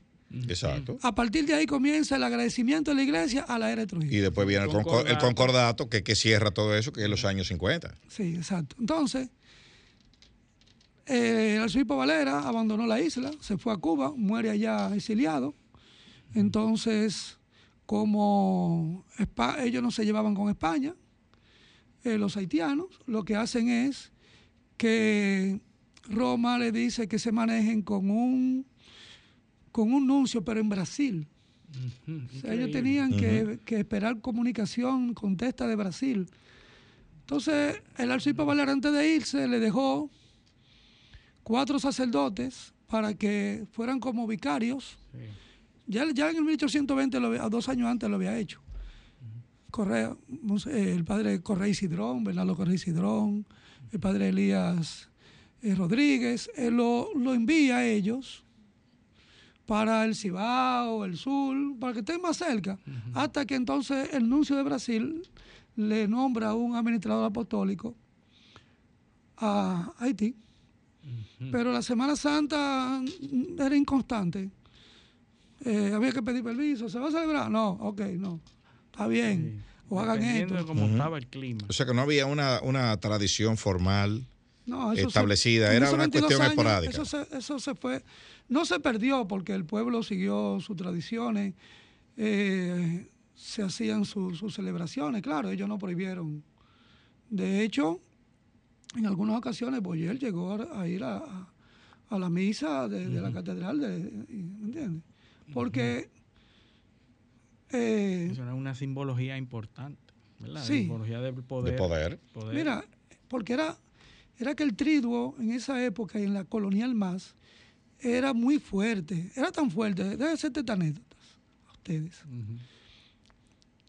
Los jueves santos, antes de la misa crismal en la catedral, se reunía el arzobispo con todos los que tuvieran cargos públicos de poder en la isla. Se reunían en el, en el Palacio Consistorial. Ahí le hablaba sobre lo que era ese día. Y si alguno de ellos tenía alguna diferencia, tenían que pedirse perdón. Porque el que no lo hiciera y se conociera que tuvieran un problema, no entra a la catedral.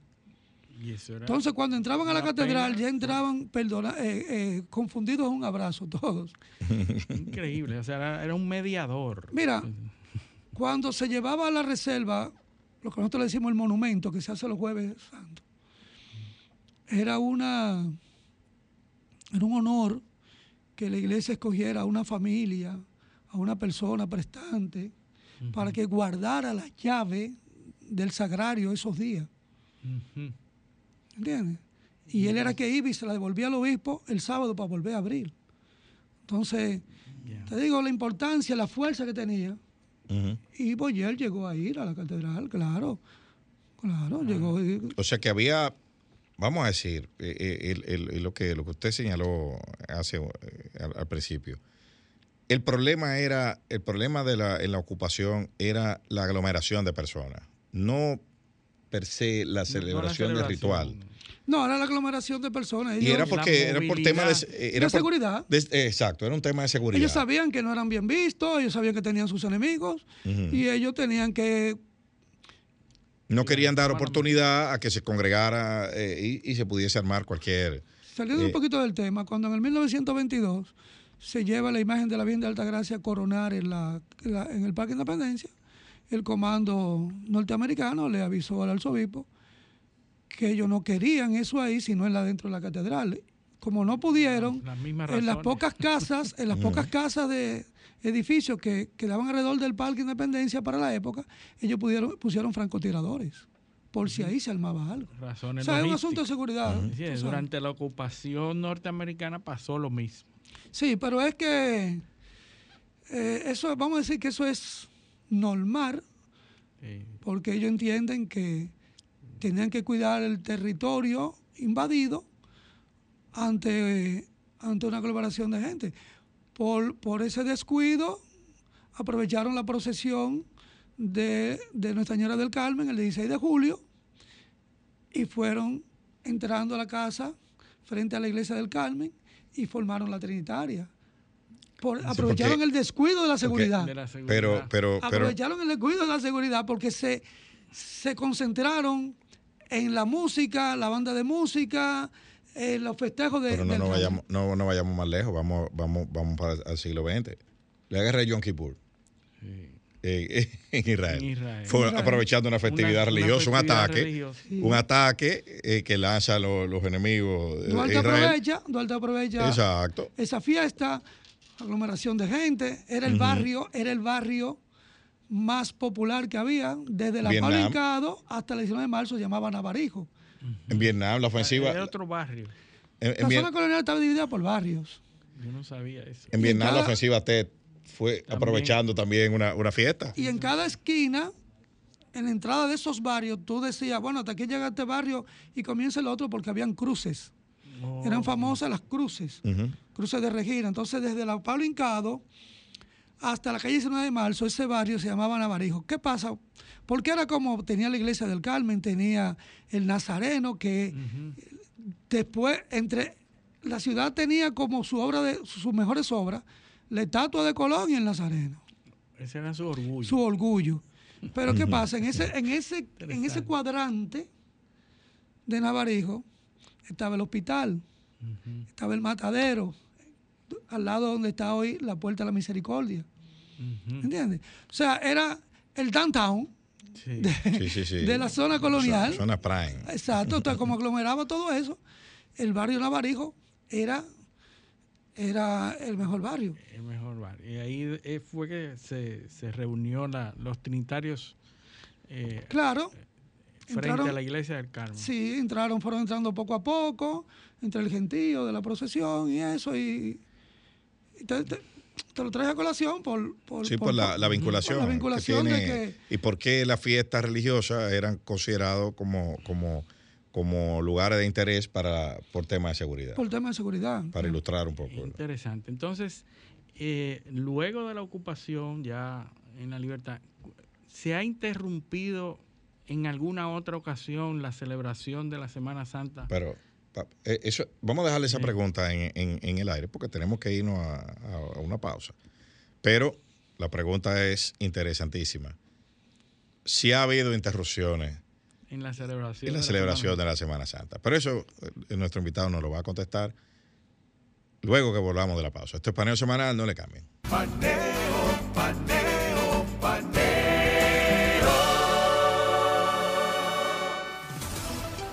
Continuamos en paneo semanal por esta Sol 106.5 FM en YouTube, en nuestro canal Paneo Semanal y en el canal de Sol 106.5. También en nuestras redes sociales, Instagram, Facebook y Twitter, paneo semanal. Entonces quedó una pregunta, antes de irnos a la pausa, sobre las, eh, además del, del periodo de ocupación haitiana, si en, otra, en otro periodo histórico se ha interrumpido la celebración de la Semana Santa. Bueno, mira, como Semana Santa, sus cultos, no. Han habido prohibiciones emanadas de la propia iglesia. De determinadas actividades En 1877 la, misma iglesia suspendió las procesiones que salían en hora de la noche. dijo, le dijo a las cofradías que tenían que ajustarla para las 3, 4 de la tarde. Porque antes era en la noche que se hacía. Sí, sí, o sea, las procesiones salían de noche. El nazareno salía a las 9 de la noche. Imagínate, a las 9. Y, se y tenía por norma detenerse en cada iglesia a su paso y hacer unas oraciones. Esto sucede en 1877. En 1877, sí. La iglesia suspende las procesiones de noche. La, no, le dice que la pueden celebrar en la tarde. Algunas cofradías no les gustó, prefirieron no sacarlas. Pero no, eso no significa que la Semana Santa, como como oficios religiosos, claro. Estoy hablando de procesiones, de otras cosas. Por ejemplo, la procesión de que salía la noche del Jueves Santo de la capilla de San Andrés se llamaba la Quinta Angustia. Se salía también a las nueve y media de la noche, llegaba casi a las doce de la noche. ¿Por qué se llamaba la Quinta Angustia? Pero se llamaba la Quinta Angustia. Quizá porque habían cuatro antes. La Quinta Angustia es la imagen de la Virgen con su hijo en los, en los brazos. Muy famosa esa talla. Entonces, oye, que esa. Así se llamaba la, la, imagen. Esa cofradía es una de las más antiguas. Cuando ya en el 1615, esa cofradía asume la de Jesús Nazareno. Porque la de Jesús Nazareno se llamaba la cofradía Nuestra Señora de los Remedios. Luego, cuando se hizo la iglesia del Carmen, se le agregó del Carmen. Luego, con el auge del Nazareno y del Nazareno. Y entonces sus cofrades se comprometían, antes de la procesión del Nazareno, que no existía, te estoy hablando de 1615, el Nazareno salió en 1636 por primera vez. Te estoy hablando que 26 años antes, esos cofrades tenían que salir en la quinta angustia. Tenían que asociarse a la cofradía que funcionaba en la capilla del Hospital Padre Villini. Cuando la revolución de abril del 65 no se suspendió la Semana Santa porque esa fecha, la Semana Santa fue antes. Sí, ya las hostilidades habían, habían cesado. Pero, mm, pero... Pero vámonos, vámonos un poquito para atrás. Eh, eh, no, la Semana Santa fue antes de la Revolución de Abril. Sí, antes, antes. Exacto, sí. Ah, pues, exacto. exacto, sí, tiene razón. Eh, ahora bien, el, área de Trujillo, eh, como vemos la conexión política de los eh, religiosa, el papel de la iglesia, ¿Hubo alguna variación en los rituales? ¿Hubo eso influyó el, clima de, falta de democracia en el país? ¿Cómo era la relación con, ¿Cómo era la, Trujillo? La relación de Trujillo con la iglesia se agrava con la carta pastoral. 29 años, 30 años atrás, era una relación armoniosa. Por, lo que usted escribió antes, eh, que el, Trujillo es que le devuelve los bienes. Mira, te voy a dar un dato. Trujillo, una persona metódica, una persona que se... Cuando Trujillo era coronel, antes de asumir el poder, fue Trujillo que, impuso las misas en los cuarteles. Sí, claro, como el, proceso de... Porque ya él sabía la fuerza de la iglesia. Él sabía que ese iba a ser su aliado. Si se salía de ahí, iba a tener problemas. O sea que prácticamente... Fíjate que cuando se salió de ahí, cuando la iglesia se salió de ahí con él, no fue él, sino la iglesia, vino el problema. Pero durante la tiranía, o el gobierno de Trujillo, no, no, no, para nada. y el cambio, el cambio también de, de, de, gobernarse la iglesia, porque yo supongo, y no, lo tengo muy, muy, muy preciso, pero yo supongo que en esos 31 años hubo cambio de papa.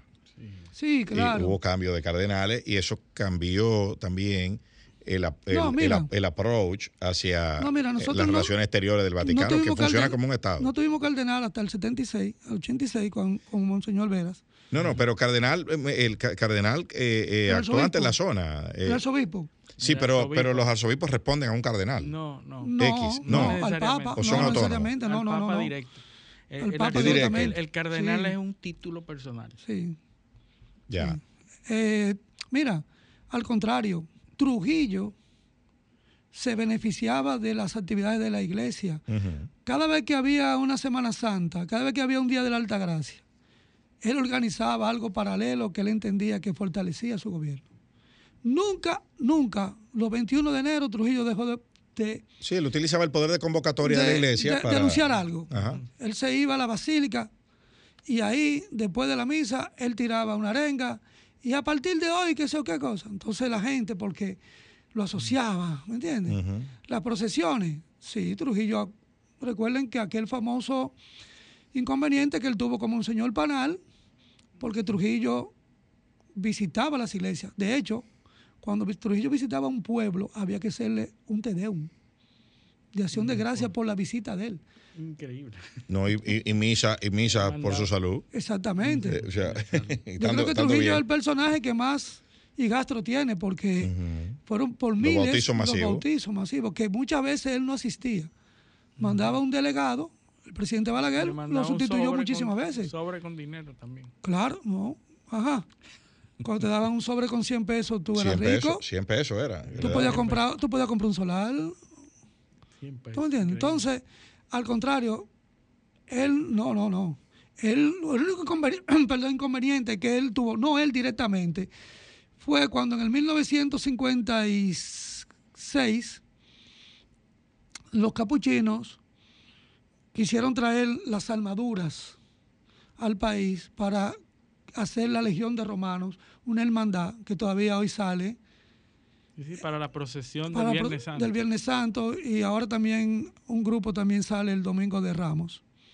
Fray Atanasio de la Vega, que había visto en Guatemala esa representación romana, quiso traerla para acá y compra las primeras 18 vestiduras. Cuando llegan al puerto, la seguridad le dice a le dice agarran a, a Fray preso. Lo agarran preso porque no sabían espada y cosas. y- ¿Qué es esto que tú me estás trayendo? Entonces lo retienen, hablan con Trujillo Eso y Trujillo lo manda a salir. Un dato así, cuando, cuando se trajeron esas 18 vestiduras, el primero que se la puso y salió con ella fue Freddy Veragoico. No me diga. Fue Freddy. Wow, Sí, porque se buscaron personas fuertes para que pudieran rellenar. Eso pesa mucho, tú sabes, esas armaduras. Pero eso fue, vamos a decir, Trujillo de una vez dio la orden de que lo... Entonces le- él le explicó explicaron. y ahí mismo hablaron con él para completar los 100 y entonces él tuvo, él ayudó a que a que se completaran las centurias. Sumamente interesante. El- el- en el segmento pasado, con el invitado anterior, nosotros hablamos de la quema de Judas. Eh, er- ¿Eso era una actividad de la ciudad o de la iglesia? ¿Quién, quién manejaba ese, Mira. ese hecho? Quien, quien hace la quema del Judas fue Monseñor Eliseo Pérez Sánchez, Eliseo Pérez Sánchez. Estaba en la iglesia del Carmen en la iglesia del Carmen. Porque él formó también los scouts también. aquí en el Fundó país. los scouts. los scouts funcionaban debajo del campanario de la iglesia del Carmen. Entonces ahí él, él presenta esa quema del Judas como algo juvenil, llevar a los muchachos al malecón. Primero se quemaba en el Conde con Sánchez, en el edificio Copelo, ahí. Ahí se ponía y se quemaba. Después por temor, que ya había Sí, muchas sí. edificaciones, entonces se llevan al malecón. Y ahí se quema el Judas. Frente al Eugenio María de Hosto, que antes era eh, el Parque Ramfis. Sí, sí, en ese tiempo pa- pa- eh, Parque Ramfis. Pero Pero no- ¿era auspiciada por la iglesia no, o no, era la, no, la no, ciudad? no, no, no, no, no, no. Mira, Monseñor Liceo O sea que no, es un ritual religioso. No, no, que, para eh, nada, para eh, nada. Eso era algo popular, eso era algo como de mostrar una alegría. Déjame decirte algo, que con el paso de los años, él se arrepintió de eso y escribió un, un documento como que no, que ya cesaran de hacer eso. Se Una, exhortación. Sí, él, él, él, sí. Mira, Monseñor Luis López Sánchez se le deben muchas tradiciones. La gente equivocadamente dice que él fue el que eh, por primera vez sacó los reyes, el que la cabalgata de los reyes en el país, los días, los días 5 de enero. Por, Ah, los Reyes Magos. los Reyes Magos, no, la- ese desfile que sale todavía desde el cuerpo de bomberos. Quienes por primera vez sacaron en 1910, en enero de 1910 para la fiesta de los Reyes, una cabalgata fueron los frailes menores capuchinos, que llegaron el 9. Y lo sacaron desde la calle El Meriño, donde una señora preparó lo- lo- los niños y eso. Y ahí se estuvo hasta el 1917. Cesó eso. Y en el 43, cuando él asume como capellán del cuerpo de bomberos, lo restaura. Ya diferente. Por eso es que el cuerpo de bomberos es que saca. Sí, claro, porque él era el capellán de ahí. Entonces, desde ahí es que él lo saca. No lo sacaba de ninguna iglesia. Y él encabezaba adelante, con una capa amarilla grande, encima de un caballo. Muchos muchachos que hoy son, que ya son personas mayores en ese tiempo, eh, en este tiempo, y, y- y- y profe- y grandes profesionales, Se le daba fueron, ese privilegio. fueron, fueron, sí, lo que se le da el privilegio de, de- de vestirse como reyes, magos. Pero volviendo a la Semana Santa, ¿qué ha cambiado? Algunas procesiones han suprimido, han sido suprimidas, otras se han Se integrado. hacen más cortas, se hacen de día, o sea, de tarde. Sí, pero el Nazareno ahora sale a las seis, siempre ya. Después de las nueve, déjame decirte que en el, mil sete- en el 1891 vuelven y la restauran. O sea, vuelven la libertad de que la saquen a la hora que ellos quieran. Que las, las iglesias la saquen. Pero el Nazareno ya no volvió a salir a las nueve. Salió a las seis. A las seis entonces también sale el Santo Entierro, que es la procesión más numerosa Que sale de la Mercedes. de la iglesia de las Mercedes y es- eso es... Sí, sí, multitudinario. Oh, anteriormente subía por la calle Mella y se veía por la avenida Mella. Y se ¿Y las veían- rutas, las rutas siguen siendo las mismas? No, no, no. Por ejemplo, yo te digo, el Santo Entierro salía hacia la avenida Mella y tú dirás, bueno, pero la Mella un Viernes Santo tenía sus tiendas que estar cerradas, es efectivamente. Pero se veía esa muchedumbre de gente bajando de Villa Juana, Villa Consuelo, Villa Francisca y llenaban toda la avenida Mella de- y después seguían con ella de forma tal, de forma tal que para poder entrar las imágenes había que desviarla, llevar la gente hasta la, hasta, hasta la Pablo Hincado para volver por la Mercedes, pero mentira, las imágenes las subían por la calle para allá y subían los romanos para preparar la entrada porque, es que no, no se podía. podía, no se podía. Logísticamente. Te estoy hablando de miles y miles de personas, ¿entiendes? Para esa época. Era, era importante. Y, y tú eres miembro de una, de una comisión que está tratando de darle valor a muchas de esas tradiciones, muchos, eh, muchas celebraciones religiosas, bueno, específicamente la, la Iglesia Católica. Cuéntanos sobre esas, esas comisiones que están tratando de retornar la belleza y la riqueza que tenían en una época.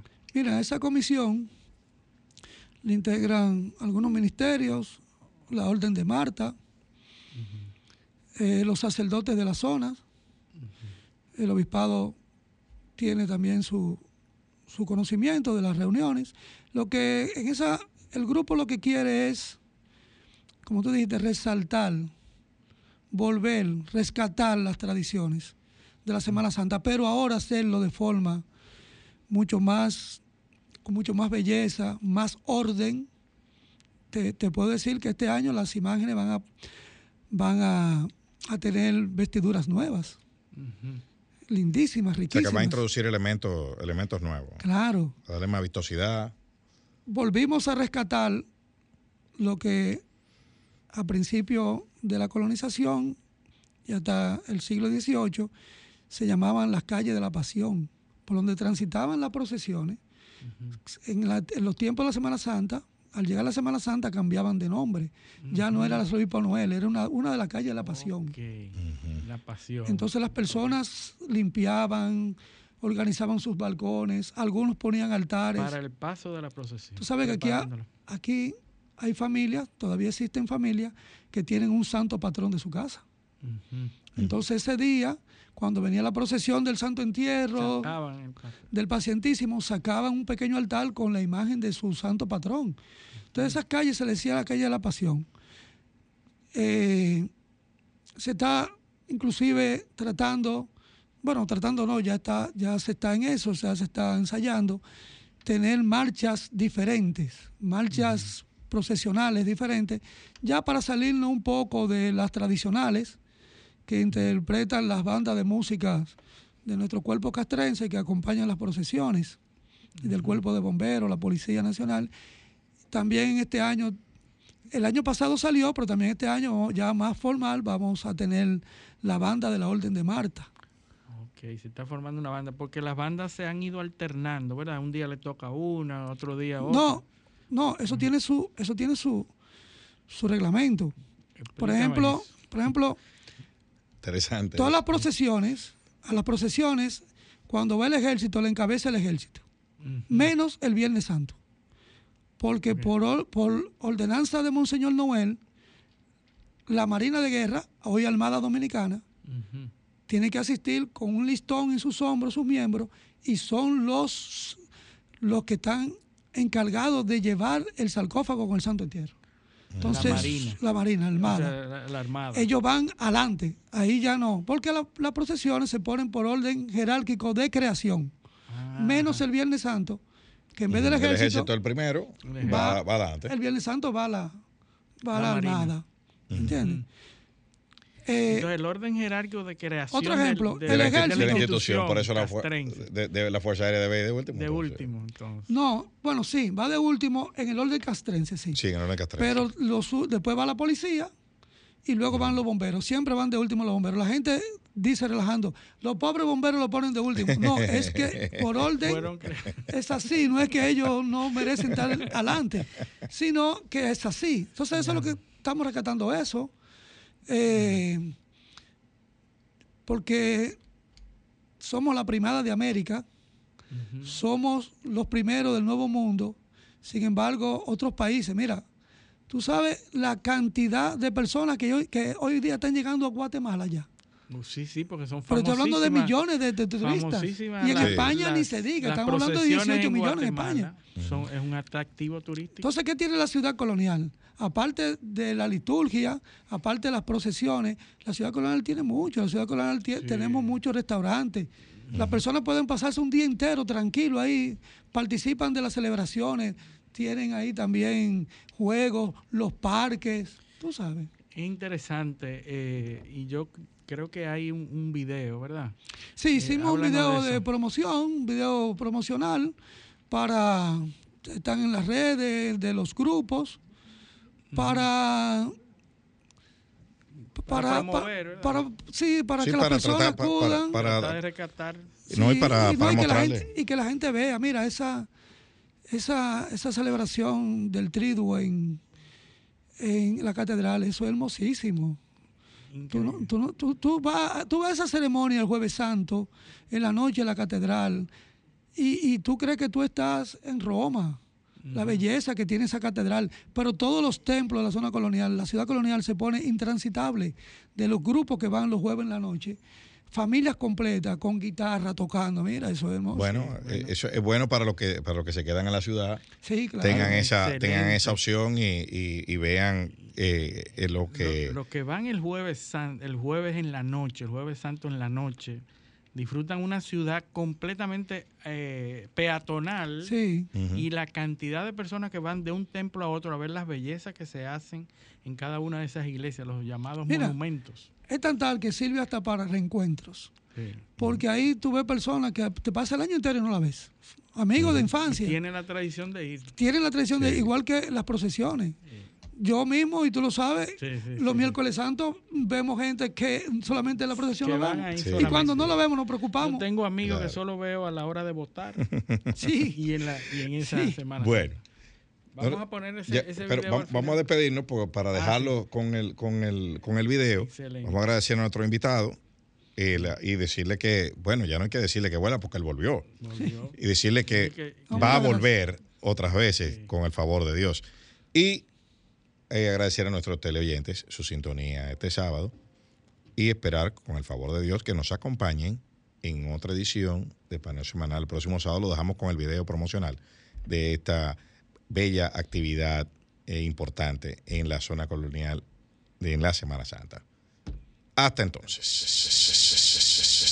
Santo Domingo, ciudad primada de América, conmemora la Semana Santa desde hace más de 500 años, siguiendo paso a paso los relatos evangélicos de la pasión del Señor.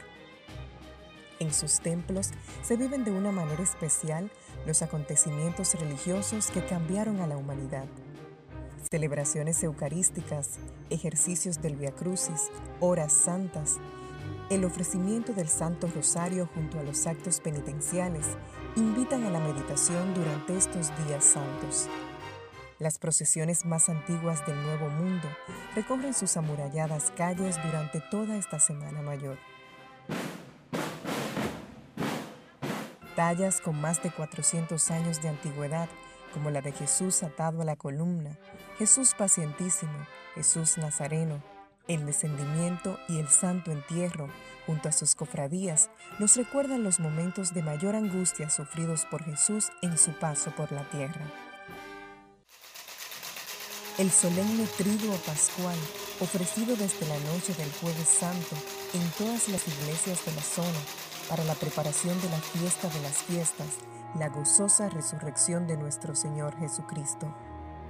Visitar los monumentos la noche del jueves santo convierte a la ciudad colonial en espacio de oración. La vigilia pascual nos congrega alrededor del fuego que da inicio al lucernario, anticipo del canto de gloria, anuncio de que Cristo ha resucitado. La ciudad colonial de Santo Domingo nos invita a vivir estos momentos junto al Señor con gran devoción y recogimiento desde sus iglesias. Santo Domingo es primada y piadosa. Conocer nuestra fe y nuestras tradiciones para amarlas más.